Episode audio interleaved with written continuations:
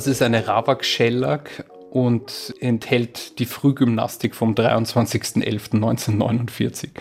Ein Besuch im Dokumentationsarchiv zur Erforschung der Geschichte des Funkwesens und der elektronischen Medien, kurz Dokufunk. Wir sind im Dokufunk-Archiv im Lager Leasing vom ORF und wir sind ein kleiner selbstständiger Verein, der dankenswerterweise aber beim ORF Untermieter ist und wir beforschen Amateurfunk und Rundfunkgeschichte mit Fokus auf Österreich, aber ist schwer zu trennen beim Amateurfunk. Also da geht es schon sehr auch in die Weltgeschichte. Hanna Balber begleitet den Radioliebhaber und wissenschaftlichen Dokufunk-Mitarbeiter Christoph Hubner durch das österreichweit einzigartige Archiv der heimischen Rundfunkgeschichte am südlichen Stadtrand von Wien. Ich glaube, jeder hat so seine Radioerlebnisse ein Freund meines Vaters hat zum Beispiel die Music Box gefragt, also ob es Aufnahmen von der Music Box gibt, weil er hat das so gerne gehört. Aber es gibt auch genug Leute, die fragen nach dem Watschenmann, also ob es davon noch was zum Anhören gibt. Also jeder hat so, glaube ich, seine Magic Moments mit dem ORF, Radio und Fernsehen gehabt, die sich bis jetzt einbrennen. Gegründet wurde das Dokumentationsarchiv Funk vor mehr als 30 Jahren vom mittlerweile verstorbenen Radiomacher und Schriftsteller Wolf Harrand. Das Archiv bewahrt das Andenken an die Pioniere der Medienwelt und ihre Leistungen.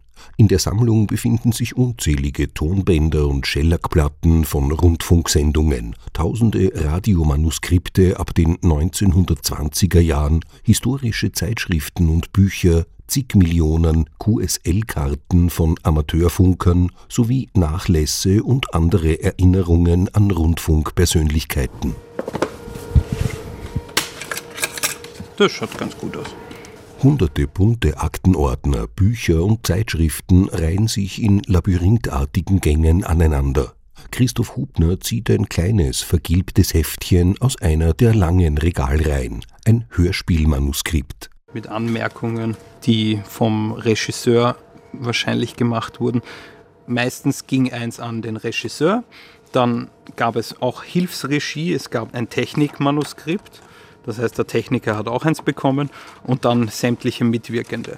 Am 1. Oktober 1924 nahm die RAWAG, die österreichische Radioverkehrs AG, ihren Sendebetrieb auf. Und bereits wenige Wochen später wurde das erste Hörspiel gesendet in der Anfangszeit live, da geeignete Speichermedien fehlten. Die Regisseure dirigierten mit Hilfe von Tafeln das Geschehen. Lautstärkenunterschiede wurden durch die Distanz zu den Mikrofonen geregelt. Christoph Hubner holt einen Ordner aus dem Nachlass von ORF-Landesintendant Heinz Felsbach hervor. Er hat alles, was den ORF betroffen hat und auch Rundfunk gesammelt.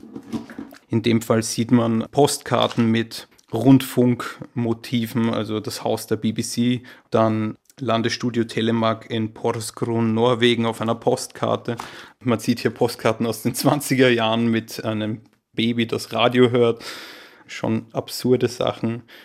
ZDF Fernsehgarten Postkarten. Also es erschließt sich mir beim Herrn Felsbach nicht genau, warum gewisse Dinge so angeordnet sind, aber zum Durchblättern ist es ein immenser Schatz.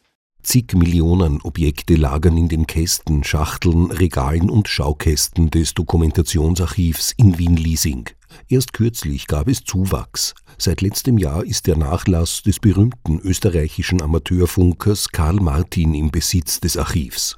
Der K&K Marinefunker und Präsident des österreichischen Versuchssenderverbands starb 1945. In seinem bisher unerforschten Nachlass befinden sich unter anderem hunderte sogenannte QSL-Karten, mit denen Funkamateure erfolgreiche Verbindungen bestätigen und dokumentieren. Wir haben hier eine Karte, traurigerweise eine aus der UdSSR, was mit der tagespolitischen Situation durchaus zusammenhängt.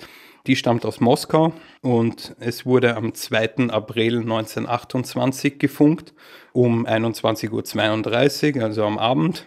Man sieht, der Russe hat mit Karl Martin gefunkt. Der hatte das Rufzeichen EACM. Also Österreich hatte damals den Landeskenner EA. Jetzt hat es OE. Man sieht Frequenz, welches Modul man verwendet hat, welche Antenne. In Österreich waren in den 1920er Jahren Funkamateure auch Rundfunkpioniere, erzählt Christoph Hubner. Schon vor der Gründung der ersten öffentlichen Rundfunkgesellschaft 1924 gab es Sendeversuche von privaten Initiativen.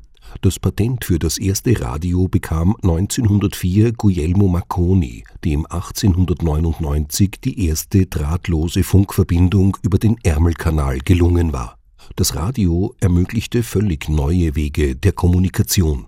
Der drahtlose Funk und auch die Radiotechnologie war für die Informationsverbreitung extrem wichtig. Also das heißt, was man früher halt über Leitungen telegrafiert hat, hat halt nur funktioniert, wo Leitungen waren. Sonst haben manche Nachrichten Wochen gebraucht, bis sie zu größeren Städten gekommen sind. Aber über Funk und Radio ist Information relativ schnell und relativ breitenwirksam verbreitet worden. Deshalb war Radio dann auch beispielsweise für die Nationalsozialisten ein so wichtiges Propagandamittel, weil man damit relativ schnell Information und Desinformation verbreiten konnte. Auch in Zeiten digitaler Kommunikation ist der Amateurfunk nach wie vor beliebt. In Deutschland gibt es viel Nachwuchs, beobachtet Christoph Hubner.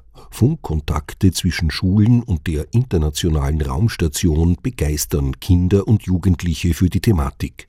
Christoph Hubner wünscht sich, dass in Österreich noch mehr junge Menschen das Funken für sich entdecken. Schließlich bringt es immer noch Menschen rund um den Globus zusammen. Wenn man ein bisschen Enthusiasmus dafür hat, wenn man die richtigen Leute trifft, glaube ich schon, dass man dann 100% Funker werden könnte.